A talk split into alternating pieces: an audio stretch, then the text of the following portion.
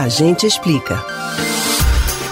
Uma notícia pegou de surpresa católicos, cristãos e admiradores do trabalho do Papa Francisco. Apesar da idade, o Papa não costuma apresentar problemas de saúde e é conhecido por muitos pela leveza e bom humor. Por isso, a notícia de que ele foi submetido a uma cirurgia em Roma com o objetivo de corrigir um problema no cólon preocupou muita gente. Mas felizmente deu tudo certo e o Papa Francisco se recupera bem. Você sabia que o que ele teve se chama estenose diverticular? Mas o que é isso? Atenção, que a gente explica.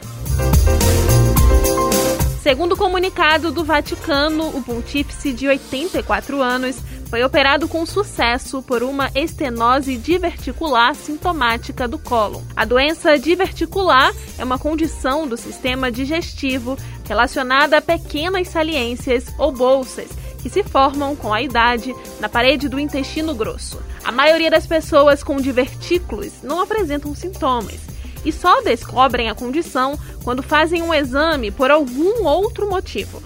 É essa situação assintomática que se chama diverticulose. Se os divertículos levam a sintomas, como dor no abdômen, isso é chamado de doença diverticular.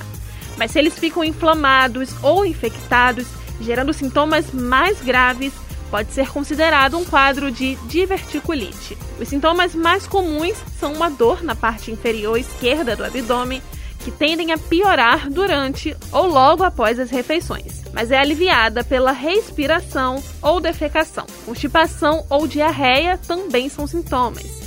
Menos comum é o sangue nas fezes. Poucas pessoas com menos de 40 anos sofrem com isso. Geralmente, o quadro começa a partir dos 60. Para tratar o problema, o Papa foi submetido a um procedimento que retirou parte do intestino e suturou apenas os tecidos saudáveis.